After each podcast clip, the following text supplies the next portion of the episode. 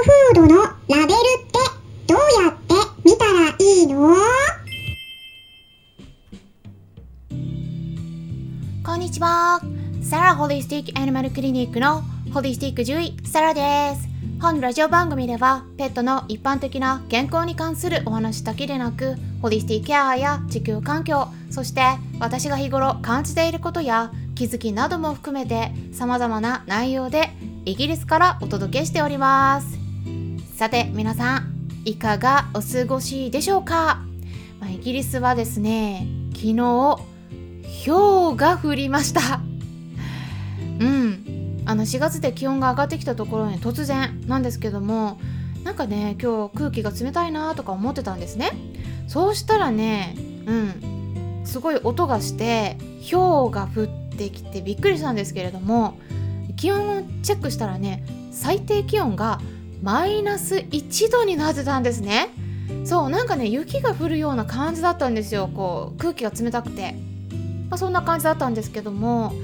日本もねなんかちょっと寒いとかいうお話お伺いしてましたけどもどうでしたかね、まあ、地域によってねきっと差があるんじゃないかなとは思うんですがはいということでね昨日はちょっとだけだからね暖房を焚いたところだったんですねでも先日お伝えしていた通りまクラブハウスの方でねペットフードと食について語るルームを立ち上げていたんですね。で、えー参加できなかった方もねいらっしゃると思いますので今日はねそういった方々のためにどんなお話をしたのか簡単にお伝えしていきます。まずですね今回はペットフードに詳しいチーピンパパ先生とおっしゃる方とコラボでお話しさせてもらったんですね。でチーピンパパ先生はですね一般の飼い主さんなんですね。うんワンちゃんがねチーピンくんっていうんですけどもうん。もともとお仕事お仕事柄 すいません。お仕事柄物流とかねマーケティングに携わってたご経験もあるということでえペットフードについてねいろいろと、うん、調べるようになったらしいんですね。でどんなフードがいいのか一飼い主の目線からしっかりと見極めていらっしゃる方なんです。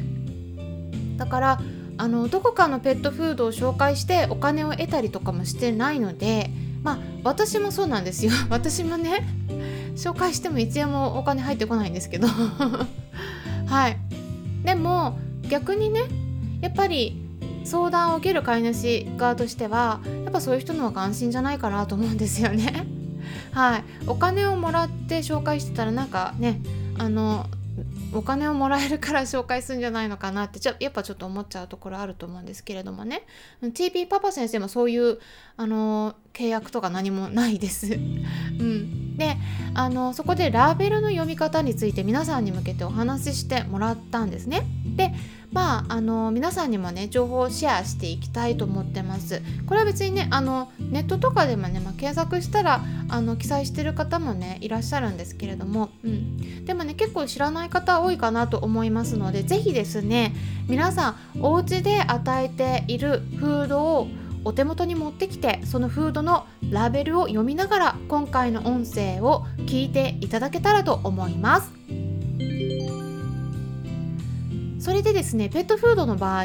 ワンちゃん用でも猫ちゃん用でもどちらでもですねアメリカの場合は AFCO といって AAFCO と書いて米国飼料検査官協会と呼ばれる団体ですね。ヨーロッパとかイギリスの場合は別の団体になりまして FD FEDIAF と書いてフィディアフって読むんですけれども欧州ペットフード工業会連合と呼ばれる団体があるんですけれども、まあ、それらアフコかフィディアフですね。それぞれ栄養基準のガイドライン発行してます。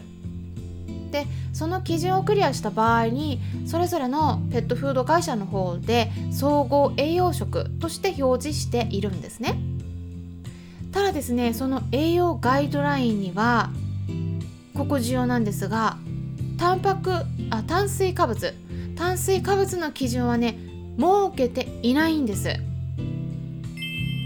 例えばですねアフコのアメリカの基準ねお伝えしますとワンちゃん成犬の場合はタンパク質が22%脂質が5.5%そして猫ちゃん成猫の場合タンパク質が26%脂質が9%以上は最低限入れましょうっていうことで定められているんですね。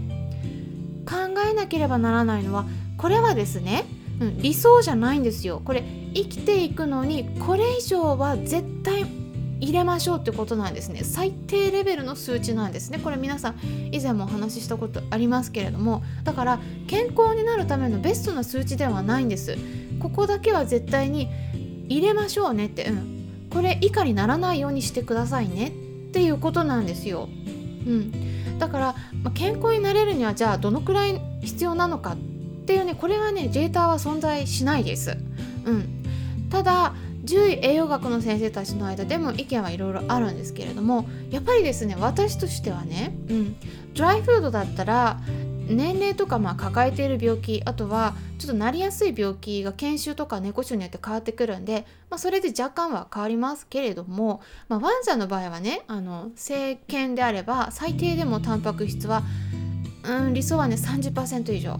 まあ少なくしてもね28%以上は欲しいかな。猫ちゃんの場合はやっぱねタンパク質35%以上欲しいなって思っているところです。うん。でね糖質になるんですけれどもあの今からね糖質計算の仕方お伝えします。計算が必要なんです。なぜかっていうとペットフードのラベルに炭水化物の中で繊維は入ってるんですけど何パーセントってね書いてありますけど炭水化物っていうのは糖質プラス繊維食物繊維なんですね。でも糖質が何パーセントって書いてないんですよ、うん、だから計算する必要があります。逆に計算すれば出せます。でラベルに記載されている保証分析値のところをぜひ見てください。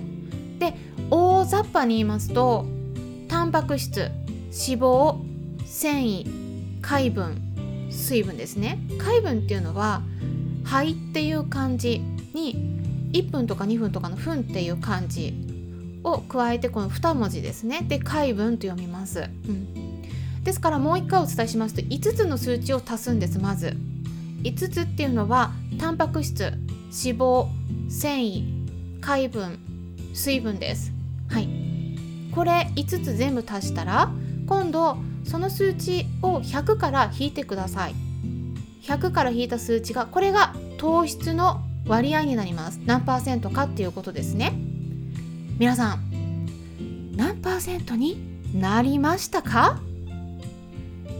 注意していただきたいのはこれはねドライフードで適用できる計算の仕方です。ウェットフードはまたちょっと変わってきます。見方が計算はね同じようにできるんだけど見方が変わりますんで別の機会にお話できたらと思います。で糖質がどのくらい含まれているかっていうのはこれねペットフードによって全然違うんですね。例えばですね私がいつもおすすめしてるようなフード、まあ、この音声でもお伝えしたことがありましたね具体的なメーカーはいかなり前の音声になります。もういつだったかなすごい辿っていかないとわからないんですけどちょっと見つけたらね URL 載せておきますが概要欄にね。あの私の方で例えばね今ねうち猫2頭と一緒に暮らしてますけれどもうちの猫たちに与えているフード計算したら3%でした。キャットフード。はい。で同じメーカーのドッグフードに計算すると8%とかそのぐらいです。まあできたらね10%以下ぐらいがまあいいんじゃないかなと思うんですけれどもただちょっと年齢とか病気とかでまたちょっと変わってきますね。うん、でこれねなんか糖質が全然少ないって思われるかもしれないんですけども栄養ガイドラインで糖質何パーセント必要ですよとかねっていうのは定められてないんです。なぜかっていうと糖質が少なすぎて病気になるとか問題になるっていう科学的なデータがワンちゃん猫ちゃんではないからです。ワンちゃんとか猫ちゃんは私たちとは全く違った体の構造をしているということをね知っておいた方がいいと思います。病気の場合は別なんですけれどもね病気でない場合はそこまで糖質必要としていません。糖質よりもやっぱりね何が一番重要だと思いますか？うん。糖質脂質タンパク質。はい。一番重要なのは動物性のタンパク質なんですね。猫ちゃんの場合はもう完全肉食動物であることに異論を唱える獣医さんは誰もいないです、うん、ワンちゃんの場合はですね意見が分かれてるところありますけれども私が考えるのはね肉食動物の特徴と雑食動物の特徴両方持ち合わせてるんですねワンちゃんは。例えばですね食べ物をほとんど噛まずに丸飲みして胃で消化させようとしたりあと犬歯がありますね。何のために犬歯があるのか言いますと獲物を仕留めるためです。獲物っていうのは生きた動物になりますよね。動物を食べるということは肉食動物の特徴なんですね。であとは唾液の中にアミラーゼと呼ばれるでんぷん糖質を消化するための消化酵素ほとんど含まれてないです。これも肉食動物の特徴です。ですからやっぱりねどんな風にね雑食だとか言ってもワンちゃんやっぱりね私たち人間と比べると肉食寄りの動物なんですね。でそう考えてた場合やっぱりね計算してみてこのドライフード糖質が50%超えてたらねちょっとやっぱね多いかなと思います。これメインが糖質になっちゃうんだよね50%超えたら。はい半分以上。でねこれはねやっぱねそうすると他の栄養素が不足してくる可能性が十分にあると思います。という感じで今日はですねペットフードのラベルの読み方についてお伝えしていきました。参考になったという方はよろしければいいねボタンのクリックとかフォローもしていただけたら嬉しいです。糖質が多いとねちょっとねやっぱセニアになると腫瘍の細胞も成長させる引き金になることもありますので是非注意してみてください。それではまたお会いしましょう。ホリスティック獣医サラでした。